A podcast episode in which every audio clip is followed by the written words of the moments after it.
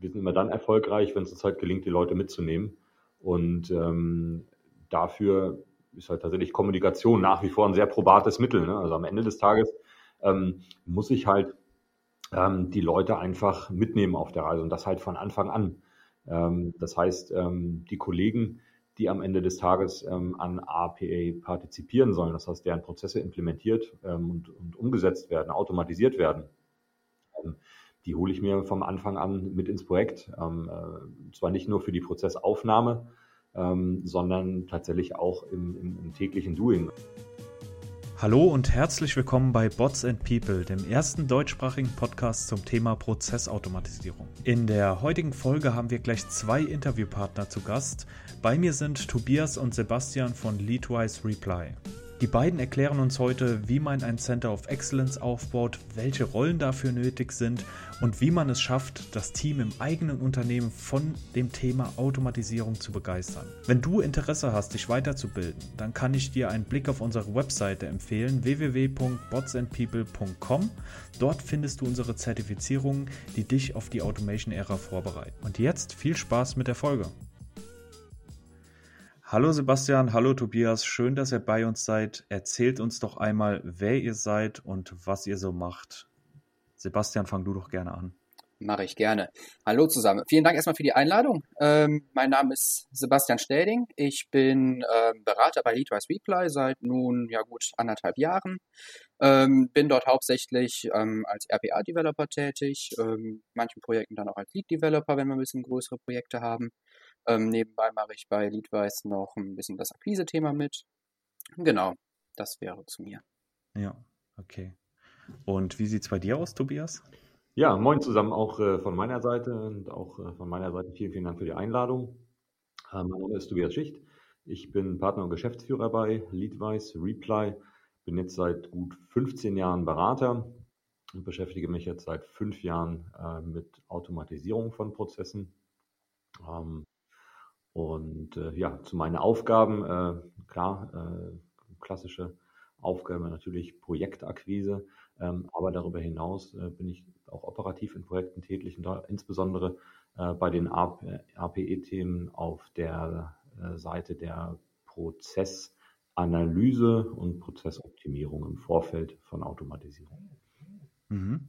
Okay, das heißt, äh, Tobias, du bist dann eher so der, äh, oder bist du, bist du auch, kommst du aus der Technik-Ecke oder eher aus der Business-Ecke und hast dann dadurch RPA entdeckt? Gar nicht, also ich komme komplett aus der, aus der Business-Ecke. Ähm, in meinem Hintergrund, ich bin Volkswirt ursprünglich, habe auch meine Bankausbildung gemacht und ähm, wir sind tatsächlich primär auch auf der Business-Seite unterwegs.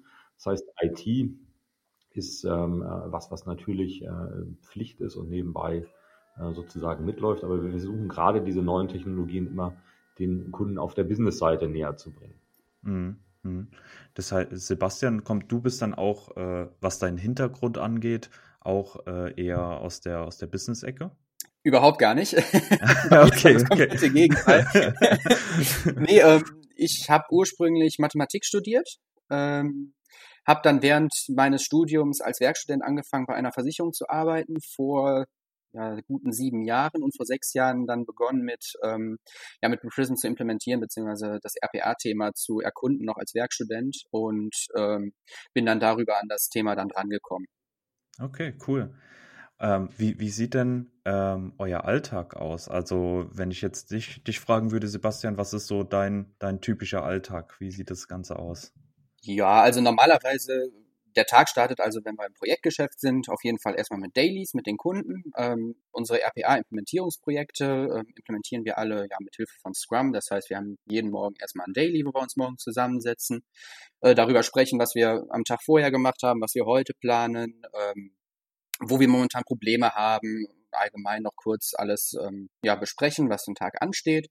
Und äh, ja, dann starten wir meistens direkt äh, ja, in die Implementierung. Das heißt, ähm, wir entwickeln auch relativ eng und in Abstimmung mit ähm, dem Kunden zusammen. Ähm, es kommt darauf an, wo wir jetzt gerade stehen in, in, der, in, in, der Projektphase. Also wenn wir am Anfang des Projektes sind, implementiere ich natürlich erstmal alleine so, so eine gewisse Object Library ähm, zu erstellen.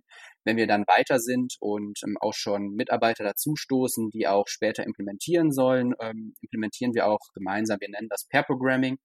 Und ähm, genau, dann entwickeln wir ein bisschen so gemeinsam. Es fängt dann so an, dass ich ähm, gemeinsam mit denen entwickle, dass wir uns gemeinsam auf die Maschinen schalten, dann irgendwas entwickeln, ein Part, das dann so langsam rübergeben, dass die dann immer weiterentwickeln, ich dann noch so ein Code-Review mache und genau daraus besteht eigentlich momentan so mein gesamter Alltag. Cool. Ähm, und Tobias, du hast gesagt, du bist so, ja, so zweigeteilt, sagen wir mal, zwischen doch noch operativ auch in, in Projekten drin, aber auch dieses klassische Projektakquise und äh, vielleicht auch die, die Partner- und Geschäftsführertätigkeit. Ähm, splittet sich da dein Alltag oder sind das Phasen, in denen du dann eine Sache 100% machst? Ja, das ist tatsächlich ähm, äh, eng miteinander verwoben. Also jeden Tag äh, mache ich von beidem ähm, so ein bisschen was. Am Ende des Tages äh, besteht mein Tag tatsächlich zu bestimmt 50 Prozent aus, aus äh, Telefonieren aus äh, Meetings mit Kunden, wo man tatsächlich über, über Möglichkeiten spricht, über Ideen, über ähm, Dinge, die man vielleicht noch, noch gemeinsam machen könnte, äh, bei denen man unterstützen könnte. Ähm, und ähm, darüber hinaus tatsächlich, ähm, wenn wir dann ähm, über die Projektgeschichten reden, dann sind es in der Regel Workshops äh, oder Interviews, die ich führe mit den Kunden, wo man ähm, tatsächlich dann über einen bestehenden Prozess zum Beispiel spricht, den gemeinsam anschaut, den halt aufnimmt, ähm, den, den Happy Path mit dem Kunden durchgeht, äh, schaut, wo hakt es in dem Prozess, was kann man anders machen, was nervt die Leute, ähm, welche, welche Schnittstellen hat ein Prozess auch nach links und rechts zu anderen Abteilungen, was kann man da verbessern. Und ähm, ja, wenn es tatsächlich sich nicht auf einen einzelnen Prozess bezieht, dann sind wir auch dabei, entsprechend für die Kunden Roadmaps zu erarbeiten. Das heißt, man hat dann größere Runden vielleicht, wo man mit einem ähm, Geschäftsbereich ähm, eine Abteilung zusammensitzt und gemeinsam mit den, mit den Kollegen, die tagtäglich an den Prozessen arbeiten, darüber spricht, ähm, wie man sie am besten unterstützen kann, was sie sich wünschen würden, auch von der Automatisierung. Ähm, und ähm, dann ist natürlich auch ganz, ganz viel noch, was dazu gehört, einfach auch so ein bisschen Ängste abbauen in den Terminen, also dass man den Kollegen erstmal näher bringt, was wir überhaupt vorhaben, dass es halt auch nichts Schlimmes ist, dass es am Ende eine Geschichte ist, die, die alle entlasten soll und ähm, die ja am Ende positiv besetzt ist. Hm. Da spricht es schon gut an. Du bist jetzt schon ein bisschen so reingegangen in diese, in diese, äh, wie ihr mit Kunden umgeht und wie ihr auch Projekte vielleicht startet. Ähm, was ist denn ähm, euer Lieblingsprojekt? Oder vielleicht kann jeder mal, vielleicht habt ihr unterschiedliche Lieblingsprojekte, vielleicht ein gemeinsames Lieblingsprojekt. ähm, ich weiß nicht, vielleicht kann da jeder mal äh, sein aktuelles Lieblingsprojekt beschreiben. Oha. Also Lieblingsprojekt, ich würde tatsächlich sagen, ähm, am meisten machen die Projekte Spaß, ähm, an dem auch die Kunden Spaß haben. Also ja. Ähm, die, äh, also wir brauchen halt Leute auf der auf der Kundenseite, die auch Spaß an der ganzen Geschichte haben, äh, die da mit, mit Feuereifer, mit Herzblut dabei sind. Ähm, und dann ist es eigentlich ähm, äh, ein Projekt, was wirklich reizvoll ist. Also wenn die Leute was bewegen wollen, ähm, wenn sie, wenn sie äh, was, was Positives erreichen wollen für sich, für ihre, ihre Kollegen, ihre Mitarbeiter, ähm, dann macht Spaß. Sehe ich im Prinzip genauso. Kann, momentan habe ich ein Projekt mit einem, ja, mit einem relativ kleineren öffentlichen Unternehmen aus Österreich und man merkt dort, alle sind relativ oder äh, nicht relativ stark begeistert eigentlich von der Einführung einer neuen Technologie und ähm, machen da auch entsprechend ähm, stark mit, bringen sich ein, bringen neue Ideen mit und ähm, ja, sowas kann man dann im Prinzip als Lieblingsprojekt bezeichnen, wenn das wirklich so Hand in Hand läuft, sag ich mal, und es da relativ wenig Widerstand beziehungsweise keinen Widerstand gibt. Das ist dann immer sehr, sehr angenehm und schön. Cool. Habt ihr da über die letzten Jahre eine Veränderung, sage ich mal, vom Mindset festgestellt? War da am Anfang beispielsweise, als ihr äh, gestartet seid, äh, war, da, war da vielleicht ein bisschen mehr Anti-Haltung zu spüren, als es jetzt ist? Löst sich das so ein bisschen auf? Hm. Schwer zu sagen. Also ähm, ich glaube, du hast in jedem Unternehmen immer, immer äh, Leute, die halt neuen Themen aufgeschlossen gegenüberstehen und du hast natürlich auch ähm, äh, Mitarbeiter, die ein bisschen reservierter sind. Ich glaube, da kann man tatsächlich nicht mal sagen, dass sich das in der jüngeren Vergangenheit ähm, verändert hat. Es ist natürlich so, dass das Thema Automatisierung ähm, immer mehr, ähm, ja, immer mehr äh, Follower, begeisterte äh, äh, Mitmacher sozusagen gewinnt und ähm, einfach mittlerweile schon relativ etabliert ist, ähm, gerade in Großunternehmen ähm, sodass da vielleicht ähm, die, die Ängste ein Ticken geringer geworden sind, ähm, weil die Leute eben sehen oder jemanden kennen, vielleicht der schon mal mit RPA in Berührung gekommen ist und ähm, dem das auch nicht geschadet hat. Mhm. Ja, wir haben, oder ja, wir sehen ja, dass die, dass die großen Unternehmen das eigentlich schon ja echt flächendeckend schon fast eingeführt haben, diese Technologie. Mhm. Ähm, bei kleinen und mittelständischen Unternehmen ähm, kommt es jetzt auch. Ähm, was sind denn aus eurer Sicht, ähm, da könnt ihr gerne entweder Tobias oder Sebastian, aber auch gerne beide darauf antworten, was sind denn aus eurer Sicht die Anfängerfehler bei der Einführung von RPA, wo ihr jetzt jemanden, der ähm, das Thema startet, ähm, ja, sagen würdet, okay, da an den Ecken müsst ihr aufpassen. Ähm, ja. Hm. Also ich glaube, viele fangen tatsächlich zu groß an oder nehmen sich am Anfang einfach viel zu viel vor. Ähm, weil es halt dann doch für die, für die meisten ja ein neues Thema ist, ähm, was, äh, wenn man sich dafür interessiert, eben viele, viele Möglichkeiten bietet.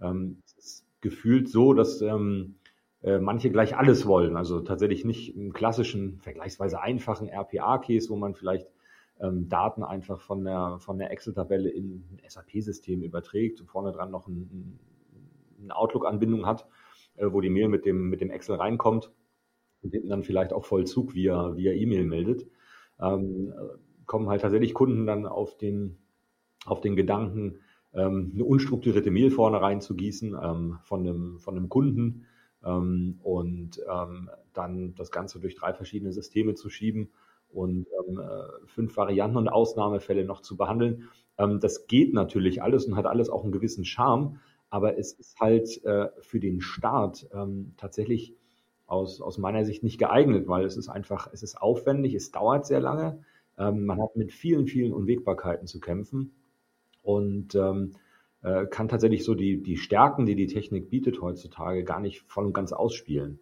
Und ähm, tatsächlich, wenn man, wenn man anfängt mit dem Thema, würde ich immer empfehlen, ähm, klein anzufangen. Also ein einfaches, simples ähm, Prozesschen sich rauszupicken, mit dem zu starten und ähm, nicht gleich zu versuchen, das ganz große Rad zu drehen. Das kann man dann später, zu einem späteren Zeitpunkt machen. Erstmal was, was Kleines, Einfaches, was in wenigen Tagen, Wochen umgesetzt ist, ähm, um die Leute intern zu begeistern, um die ähm, äh, Mitarbeiter zu begeistern, die Vorgesetzten und ähm, wenn man dann erstmal diesen ersten Flock eingeschlagen hat, fällt es auch viel leichter, ähm, dann weiterzugehen und entsprechend sich dann auch an die komplexen Fälle ranzuwagen. Das kann man dann auch mit internen Mitarbeitern machen, wenn man die später ausgebildet hat, dann spart man als Unternehmen zusätzlich eben auch noch einen Haufen Geld. Und ähm, ja, das wäre so meine Empfehlung an der Stelle. Mhm. Und Sebastian, vielleicht mit, äh, du hast ja die, äh, vielleicht auch nochmal die technischere Brille auf. Ähm, hast du noch Ergänzungen, vielleicht auch in Bezug auf äh, die nachhaltige Implementierung. Mhm.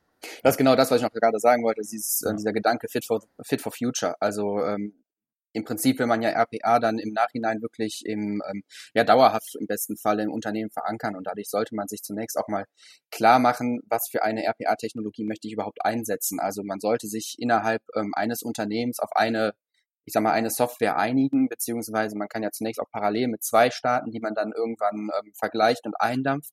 Aber man sollte innerhalb eines Unternehmens ähm, ja eine gleiche Entscheidung treffen. Also entweder wir ziehen am einen Strang oder halt gar nicht, weil sonst baut man sich oder es gefährlich ist, dass man dann Parallelwelten aufbaut. Der, die eine Abteilung macht dies, die andere Abteilung macht dann etwas anderes und so kann man dann diese Vorteile der von RPA überhaupt gar nicht ausnutzen, weil ähm, ich sag mal, ein großer Vorteil ist halt, je mehr Prozesse wir haben, desto eine größere Object Library haben wir am Ende des Tages. Also wenn wir jetzt mal schauen, wir haben zum Beispiel ein SAP-System, haben dafür schon Login gebaut, diverse Transaktionen aufgerufen, diver, ähm, aufgerufen, diverse Tabellen ausgelesen. All das kann man natürlich am Ende des Tages wiederverwenden für andere Prozesse.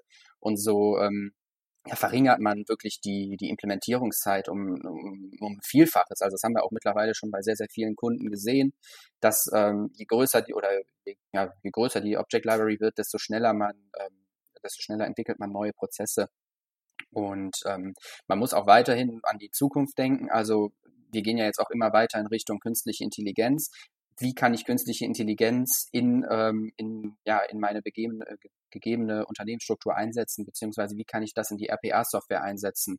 Und man sollte man sich dann natürlich Gedanken machen, ähm, bietet die Software, für die ich mich entscheide, ja, ne, die Möglichkeit der Einbindung. Also ist das eine Plattform sozusagen, wo ich dann am Ende des Tages KI einbinden kann, angefangen bei einer ähm, NLP, NLU, ein bisschen Machine Learning ähm, da sind ja die Grenzen jetzt extrem weit, aber da, das sind so die Sachen, die ich insbesondere, wenn man in die Zukunft guckt, ähm, als sehr, sehr wichtig erachte.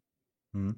Würdest du, würdest du sagen, wenn jetzt ein größeres Unternehmen auch global agiert, dass das ein Thema sein sollte, wenn es initiiert wird, dass sofort global betrachtet wird oder doch dann also länderweise, wenn du sagst, okay, beispielsweise gemeinsam Orchestrator, äh, eine gemeinsame äh, ja, Prozessorchestrierung, ähm, die Library, ähm, ist das etwas, was du, wo du sagst, es macht total Sinn, das direkt global auszurollen? Es kommt drauf an. Also ähm, wenn wir uns jetzt ein globales Unternehmen, wo zum Beispiel wirklich Standardsprache Englisch ist, wo alles auf Englisch reinkommt, E-Mails auf Englisch reinkommen, wo die Systeme alle gleich sind, dann würde es gewissermaßen Sinn machen. Aber wenn man pro Land wirklich unterschiedliche ähm, Systeme, unterschiedliche Plattformen hat, würde ich vielleicht pro Land agieren. Das ist immer vom Unternehmen dann wirklich abhängend, ähm, wie man da das gestalten möchte. Man muss dann halt natürlich erstmal schauen, wie die Gegebenheiten dann sind. Mhm. Jetzt haben wir, jetzt haben wir über die Anfängerfehler äh, gesprochen, die man äh, eventuell machen kann bei der Einführung von, von RPA. Ähm, und jetzt gehen wir mal von der anderen Seite ran. Wie kann ich es denn letztlich erfolgreich etablieren? Ja, also ich glaube tatsächlich, das ähm, wesentliche Element, wenn wir jetzt von der, von der technischen Seite mal weggehen, ist tatsächlich halt die Leute einzubinden. Ähm, also wir sind immer dann erfolgreich, wenn es uns halt gelingt, die Leute mitzunehmen. Und ähm, dafür ist halt tatsächlich Kommunikation nach wie vor ein sehr probates Mittel. Ne? Also am Ende des Tages ähm, muss ich halt ähm, die Leute einfach mitnehmen auf der Reise und das halt von Anfang an. Ähm, das heißt, ähm, die Kollegen, die am Ende des Tages ähm, an APA partizipieren sollen, das heißt, deren Prozesse implementiert ähm, und, und umgesetzt werden, automatisiert werden, ähm, die hole ich mir vom Anfang an mit ins Projekt. Ähm, äh, zwar nicht nur für die Prozessaufnahme, ähm, sondern tatsächlich auch im, im, im, täglichen Doing. Also Sebastian hatte schon von den Dailies gesprochen, die er jeden Tag macht mit den Kunden. Und da sitzen die ähm, Jungs und Mädels, die an den Prozessen arbeiten, ähm, halt mit dabei. Und ähm, man bespricht gemeinsam den Prozess, man zeigt, wie es aktuell läuft, was man geschafft hat. Ähm, das ist halt auch immer ganz cool, weil die dann sehen, irgendwie, was der, was der Roboter macht, äh, auch was er nicht macht. Das ist eben auch äh, ganz charmante Geschichte. Und ähm, so machen wir uns halt voll transparent. Und ähm, äh, wir haben auch so eine, so eine generelle, ich sag mal, Open Door Policy. Das heißt, jeder, ähm, der sich für das Thema interessiert, kann dann zu den Meetings entsprechend mit, mit reinkommen, kann da teilnehmen, kann da Fragen stellen, kann sich das angucken. Und das ist, glaube ich, ähm, ein wesentlicher Erfolgsfaktor. Also wenn man versucht, das so ein bisschen im stillen Kämmerlein zu machen, ähm, also so ein klassisches U-Boot vielleicht und dann irgendwann ähm, mit einem, mit einem Piloten plötzlich dann auftaucht und sagt, hier guck mal, ähm, das haben wir jetzt für euch gebaut. Ähm, die Leute waren allerdings nicht dabei, nicht eingebunden. Dann ähm, ist natürlich von vornherein so ein bisschen die, die äh, ja, Stimmung nicht so positiv, wie sie sein könnte. Und äh, wie gesagt, wir haben ja nichts zu verbergen mit dem Thema. Am Ende kann man den Mitarbeitern damit sehr, sehr gut helfen und die bei ihrer täglichen Arbeit unterstützen und das kann man einfach zeigen. Ja, das ist, glaube ich, ein wesentlicher Punkt. Ähm, darüber hinaus ähm, ist es eben so, dass man sich auf das konzentriert ähm, zum Anfang, was halt, was halt funktioniert. Ne? Also genau nicht den Fehler macht, den ich angesprochen habe, äh, mit dem größten Prozess, den man im Unternehmen hat, äh, einzusteigen, sondern tatsächlich ganz kleine Schritte zu machen. Diese kleinen Schritte, wie gesagt, transparent macht, ähm, äh, zeigt, ähm, die Leute einlädt, äh, äh, teilzunehmen an der, an der, äh, an der Reise quasi, sich dazu beteiligen, eigene Ideen ähm, einzugießen und diese Ideen dann auch aufzunehmen und umzusetzen. Also wenn jetzt jemand eine Idee hat für, für einen neuen Prozess, dass man den dann gemeinsam in der, in der Roadmap ähm, verortet und dann entsprechend ähm, damit natürlich das wertschätzt, was aus der Organisation kommt. Was ich auch immer relativ wichtig finde, ist ähm, der Gedanke, das hatte ähm, im Prinzip Tobias auch schon am Anfang gesagt, dass sich nicht jeder Prozess für eine Automatisierung eignet. Dass man da, äh, man kommt rein und ähm, man hat eine unstrukturierte E-Mail, man hat dann vielleicht eine ganz geringe ähm, Anzahl von Durchläufen im Jahr und ähm, das sollte man sich auch immer bewusst sein, dass dann wirklich nicht jeder Prozess für RPA geeignet ist. Das gibt es natürlich dann auch und oder sich erst dafür eignet, im späteren Verlauf umgesetzt zu werden und ähm, spielt auch ein bisschen so auf ähm, den nächsten Punkt wieder, den ich auch noch gerne dazu sagen würde, ist nämlich, dass im Vorfeld eines ähm, einer RPA-Automatisierung steht immer eine Prozessoptimierung. Also wir sollten uns am Anfang immer den Prozess analysieren, anschauen, was können wir verbessern, wo entsteht vielleicht Datenmüll, was kann man weglassen aus dem Prozess, was ist nicht nötig und ähm, da verwenden wir auch eigentlich relativ Zeit oder möchten auch mit unseren Kunden gemeinsam ähm, viel Zeit drin verwenden, um einfach zu schauen, dass wir ähm, ja nicht einen, einen, einen Prozess haben, der einfach ja viel Datenmüll erzeugt, ähm, nicht sinnvoll ist, dass der im Prinzip eins zu eins ähm, wiedergespiegelt wird in einem RPA-Prozess, sondern wir wollen wirklich zunächst den Prozess aufräumen und gehen dann auch gemeinsam mit den, ähm, äh, mit den Mitarbeitern, also wie nennen sie Subject Matter Experts, also SMEs, gemeinsam äh, die Prozesse durch und das auch mehrfach, um dann halt gemeinsam darauf basierend diesen Roboterprozess, also das PDD, dafür zu erstellen, um halt den Prozess dann ja ähm, bestmöglich und besteffizient umzusetzen. Setzt, setzt ihr dafür, ähm, um Prozesse auch aufzudecken, ähm, Process Mining ein? Unter anderem ja. ja. Nutzen wir auch auf jeden Fall. Ja, okay, weil äh, so aus der Erfahrung heraus ist es ja so, gerade wenn man einen größeren Prozess angeht oder in einem größeren Unternehmen unterwegs ist, ähm, da gibt es einen Subject Matter Expert, aber vielleicht kennt er auch nicht den End-to-End-Prozess sozusagen, ne, sondern seinen Part, ähm, der vielleicht 40 50 Prozent des Prozesses ausmacht, aber dann äh, geht dieser Prozess eben dann noch über andere abteilungsübergreifend vielleicht auch weiter. Mhm. Ja. Genau, und da sind wir dann auch im engen Austausch mit mehreren Leuten dann auch gleichzeitig. Also es kommt dann natürlich auch wieder darauf an, wie der Prozess gestaltet ist. Aber wie du gesagt hattest, Process Mining ist auf jeden Fall ein gut genutztes cool. Tool für so etwas. Besonders weil man da ja dann auch direkt Potenziale sieht, was man noch automatisieren könnte. Ja, und daneben ist genau. auch ganz witzig tatsächlich, ähm, äh, was man auch immer sieht bei den Analysen. Wir haben nämlich mhm. regelmäßig auch Prozesse, ähm, die wir äh, uns anschauen, die wir am Ende des Tages aber nicht automatisieren, die allerdings dann auch manuell nicht weitergeführt werden, weil sie einfach mhm. komplett überflüssig sind. Das ist so, so ein witziges ähm, ähm, Ergebnis, was man immer hat tatsächlich, und das hatte ich, glaube ich, bis jetzt bei jedem Projekt, äh, dass man immer irgendwas findet, ähm, was ähm, völlig unbeliebt ist, ähm, mhm. was tatsächlich seit x Jahren gemacht wird. Und wenn man sich das aus der Nähe anschaut, dann gibt es eigentlich gar keinen Grund, das überhaupt zu tun. Mhm. Und äh, ja. das hilft natürlich dann auch äh, äh, auf so einem Projekt, äh, wenn man den Leuten halt einfach eine, eine Arbeit wegnimmt, ähm, äh, die tatsächlich niemand, niemand gerne tut und dann noch gemeinsam feststellt, naja, das brauchen wir eigentlich überhaupt nicht. Also äh, das ist ja auch eine Art der, der Effizienzschaffung dann über so ein Projekt, dass man einfach Prozesse komplett abschalten kann manchmal. Hm. Ihr stellt dann die Frage, ja, okay, und warum macht ihr das so? Und dann haben, haben die Leute dann keine Antwort und dann weiß man, oh, okay, vielleicht ist das ein Prozess, der gar nicht so relevant ist. Ja, genau. Oder auch mit mehreren Leuten darüber spricht einfach mal. Also wenn sich mehrere ja. Leute dann zusammensetzen, über den Prozess sprechen, kommt dann mhm. wirklich irgendwann zum, zum Vorschein, ja, warum machen wir das überhaupt? Also. ja. Und die Frage ist ja tatsächlich auch immer, welchen, welchen Beitrag leistet ein Prozess zur, zum Unternehmenserfolg, zur Strategie. Ne? Ja. Also das, kann man tatsächlich auch ganz gut hinterfragen. Manchmal gibt es eben so, so, Themen, die gemacht werden müssen, vielleicht aus, aus ähm, regulatorischen Erwägungen heraus oder so. Die leisten dann halt keinen, keinen objektiven Beitrag vielleicht zum Unternehmensergebnis, aber bei den anderen Geschichten äh, hilft es tatsächlich auch immer mit den, mit den Mitarbeitern gemeinsam zu schauen, was, also warum mache ich das und was, ähm, was ist der Nutzen am Ende des Tages der ganzen Geschichte dessen, was ich tue. Ähm, hilft den Leuten auch noch so ein bisschen ihre eigene Arbeit zu hinterfragen und mal festzustellen, okay, vielleicht auch bei jedem Prozess, der sich vielleicht nervt oder so. Das, was ich tue, ist aber dennoch sinnvoll. Ne? Also das ist auch so eine Sache, ähm, die natürlich gut ankommt, wenn die Leute feststellen, ja, das, was ich tue, mag jetzt vielleicht nicht das, das Spannendste sein, ähm, aber es ist eben was, was unglaublich wertvoll ist fürs Unternehmen. Weil wenn ich halt keine Rechnungen stelle, dann ähm, bin ich am Ende des Tages auch irgendwann pleite. Ne? Ja, das stimmt, ja. Okay, perfekt. Also der, der nächste Punkt, der jetzt kommt, den finde ich persönlich äh, sehr spannend, ähm, weil es da auch, ähm, da geht es zum einen um das Center of Excellence, aber auch welche Rollen dort ähm, aufgebaut werden müssen. Und das ist ja auch ein Kernthema, dem, dem wir uns gewidmet haben, dem der Zertifizierung und dem Aufbau von Rollen. Mhm. Deswegen jetzt mal die Frage an euch. Erstmal vielleicht für die die Hörer, die jetzt noch neu sind, was ist ein Center of Excellence und wie baue ich eins auf? Ja gut, also ein Center of Excellence, ähm, ähm, die einen nennen Center of Excellence, ähm, andere nennen es auch Digitalisierungs- oder RPA-Hub oder, oder äh, Center of Competence, wie auch immer.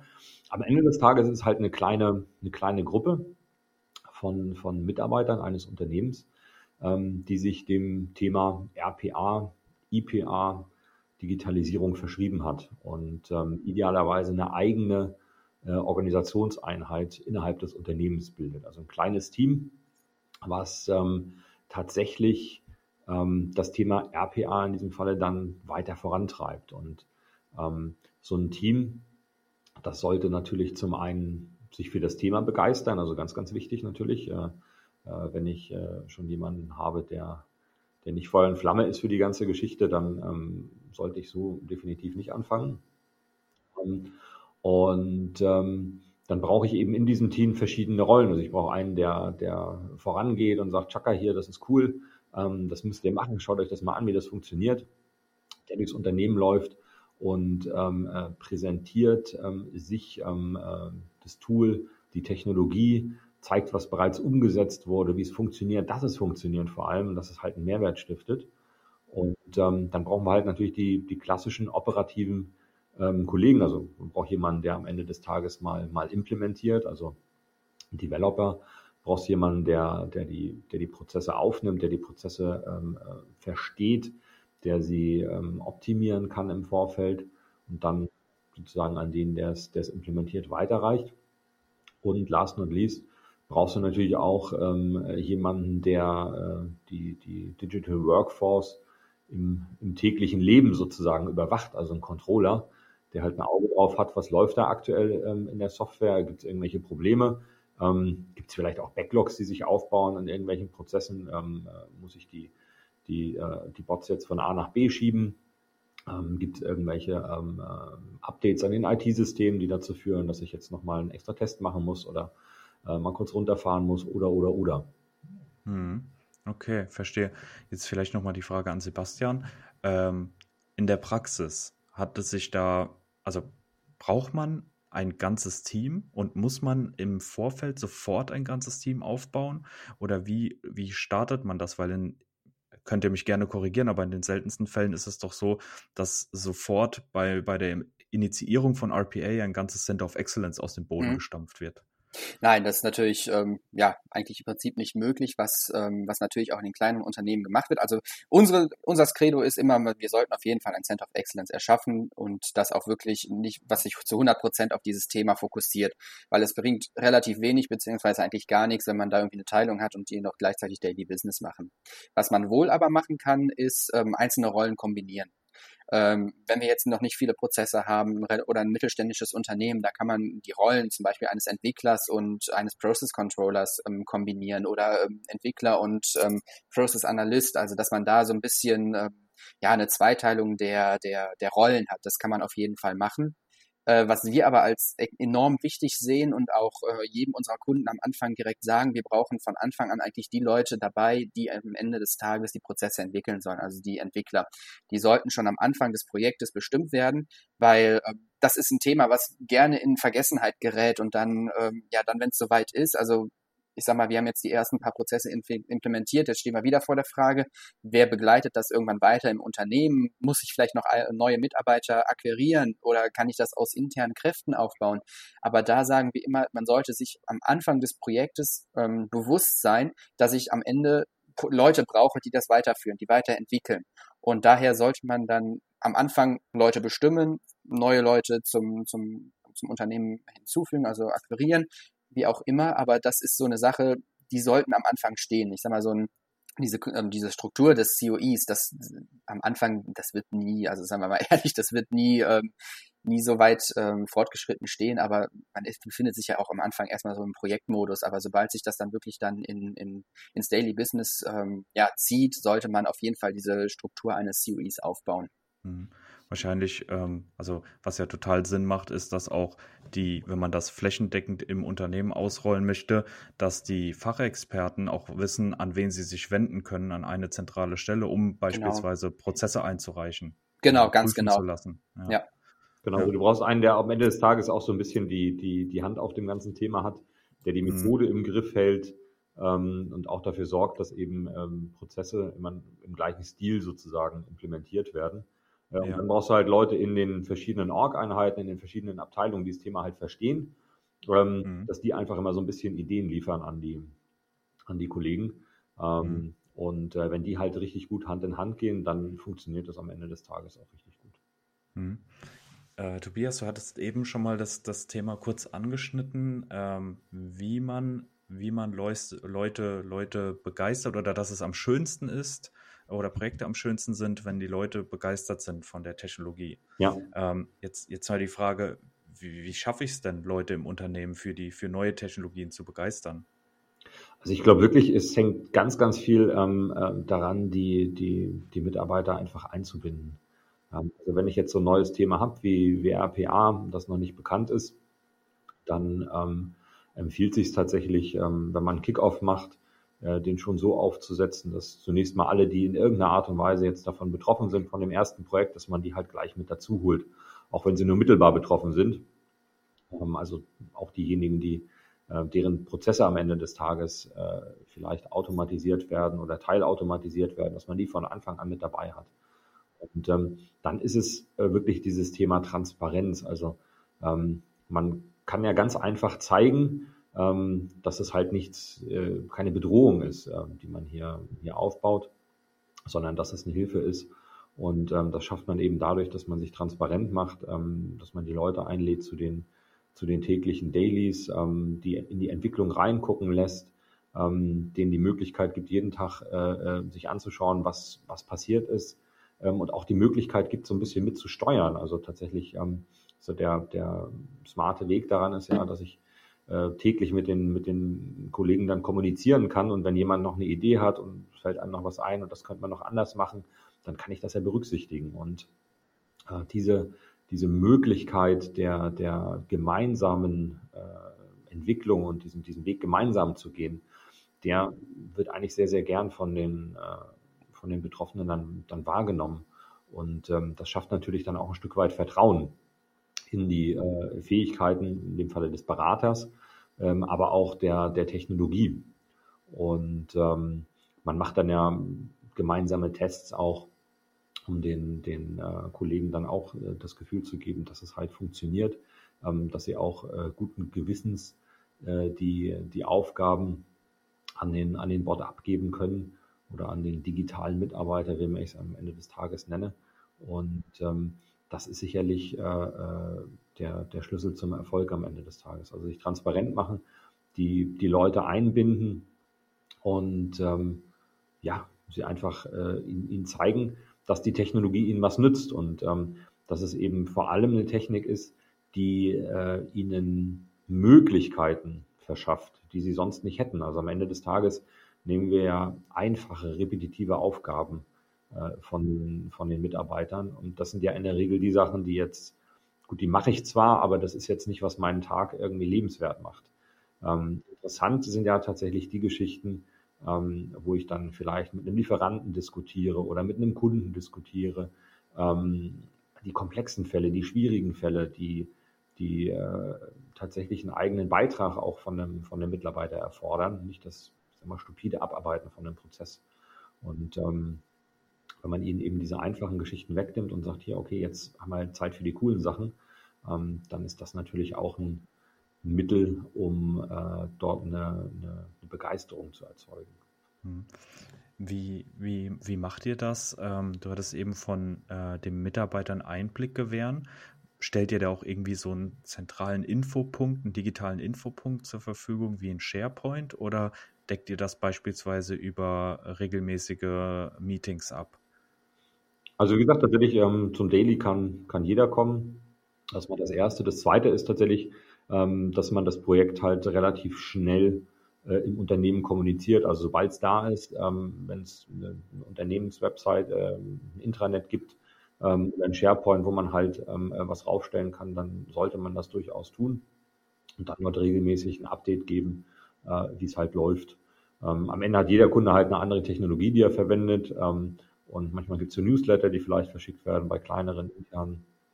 Oder es gibt eben tatsächlich irgendwelche Intranet-Seiten ähm, äh, oder, oder ähm, andere Foren, wo sich die Mitarbeiter informieren. Und da kann man das dann ganz einfach machen. Und ähm, was wir auch schon gesehen haben, tatsächlich, okay, dass man wirklich mal so einen Stand macht, ähm, äh, wenn es irgendwelche, manchmal gibt es bei Großunternehmen so All-Hands-Meetings, wo da mal alle zusammenkommen und über Strategie informiert wird.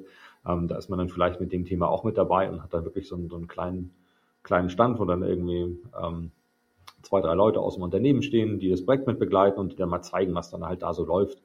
Und äh, hat man einen großen Bildschirm hinter sich, sieht halt den Bot laufen ähm, und äh, guckt halt, was der so macht. Und das kommt eigentlich immer gut an und ist halt auch ganz witzig für die Leute zu sehen. Sonst, man kann sich ja, wenn man keine Berührung hat mit der Technologie, kann man sich in der Regel ja nichts drunter vorstellen, wenn man sagt, irgendwie Prozess, äh, äh, oder, oder RPA, also Robotik klingt ja zunächst vielleicht auch nach einem physischen Roboter, der da irgendwas macht. Und so ist halt immer ganz witzig, wenn man einfach nur sieht, dass da halt die, die äh, ja, wie halt der, der Cursor unter Umständen da über den Bildschirm flitzt, beziehungsweise wie einfach Felder oder Systeme sich wie von Geisterhand öffnen, Sachen eingegeben werden, sich wieder was schließt, dann eine Mail plötzlich geschrieben wird, die irgendwo ankommt und so. Das hm. ist halt, äh, hilft schon. Ja. Was die Hörer jetzt nicht sehen konnten, ist, der Sebastian, der hat gerade richtig tief Luft geholt. möchtest, möchtest du noch was ergänzen? Im Prinzip hatte Tobias schon alles gesagt, aber wo ich noch darauf eingehen wollte, war das mit diesen Roadshows, also dass man da wirklich mal einfach den Leuten wirklich zeigt, wie der Roboter arbeitet und mhm. ähm, wenn die das wirklich dann mal sehen, wie das funktioniert, wie Tobias ja gesagt hat, es ploppt das eine auf, dann wird eine E-Mail geschickt, dann werden plötzlich wie geisterhandmäßig irgendwelche Sachen eingetragen in ein System. Wenn die Leute das erstmal richtig sehen, finden die meisten das echt irgendwann richtig, richtig cool. Und dann kommen auch mhm. wirklich, ähm, was wir häufig erlebt haben nach solchen Shows, dass dann sehr, sehr viele Leute dann auch kommen mit eigenen Ideen aus dem Fachbereich und selber sagen, hey, hier habe ich einen Prozess, der, der stört mich und ähm, helft mir den doch mal dann vielleicht entsprechend umzusetzen. Und das ist ja genau das, was man mit dieser offenen Kommunikation am Ende erreichen möchte. Diese offene Total. Kultur. Total.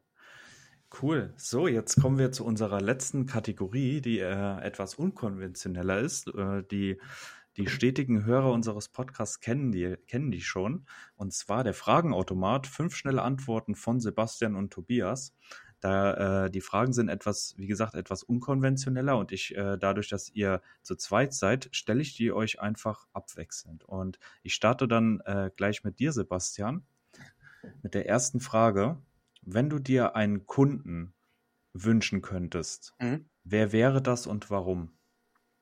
Ist schwer zu sagen. Es gibt nicht den einen Kunden. Wir hatten ja eingangs schon gesagt, dass eigentlich die Lieblingsprojekte ja sind, die die am meisten Spaß machen und mhm. ähm, wo die Leute mitgehen und Interesse zeigen. Und ähm, das sind auch dann unsere, unsere Kunden, die wir uns am Ende des Tages wünschen, die wirklich Interesse an der Technologie zeigen, die mitmachen, wo die Mitarbeiter davon begeistert sind.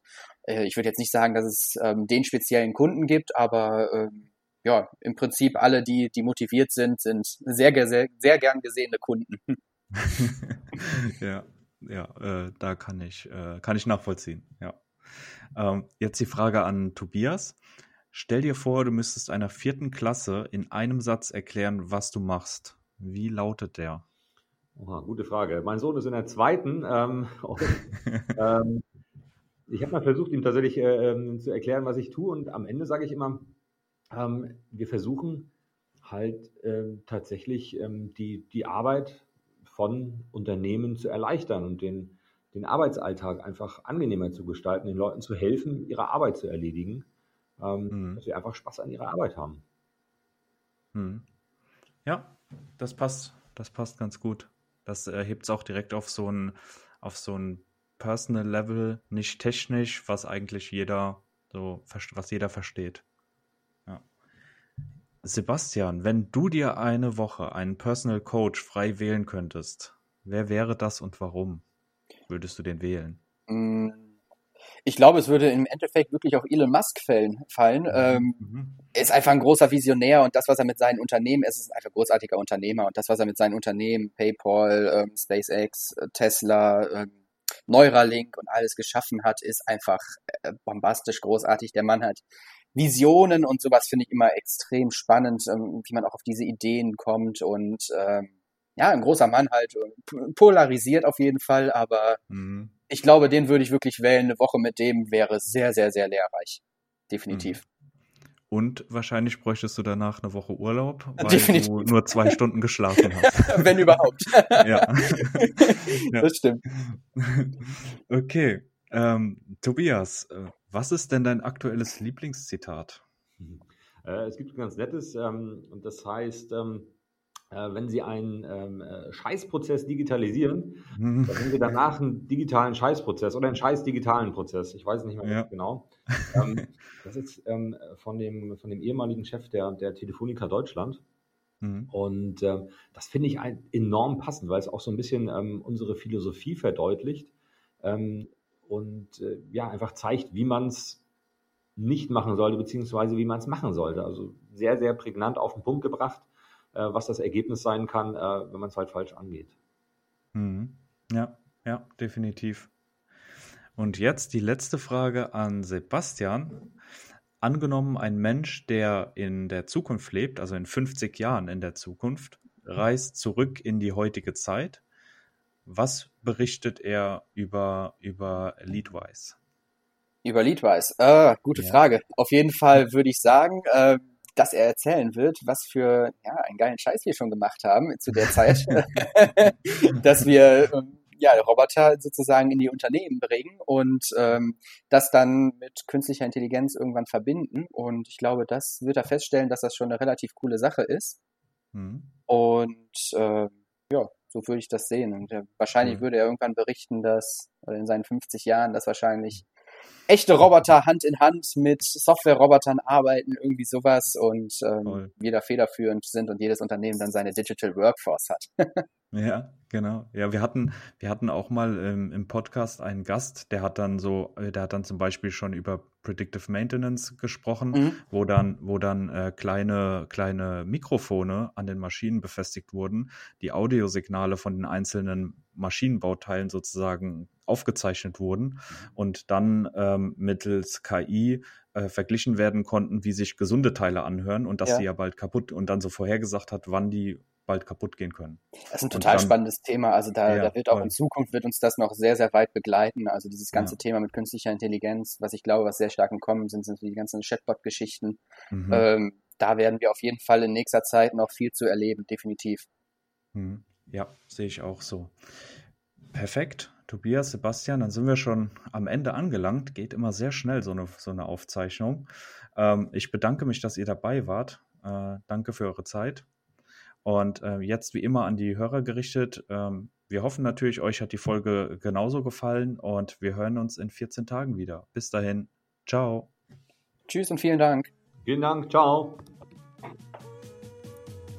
Das war's mit unserer heutigen Folge. Vielen Dank, dass du eingeschaltet hast. Wenn du selbst spannende Themen im Bereich Automatisierung kennst oder jemanden kennst, der spannende Themen kennt, dann melde dich gerne bei uns. Für weitere Themen besuche auch gerne unsere Website unter www.botsandpeople.com oder besuche uns auf unserer Unternehmensseite auf LinkedIn. Wir freuen uns auch immer über Kommentare oder lasst ein Rating da auf Apple Podcast. Bis dahin, dein Team von Bots and People.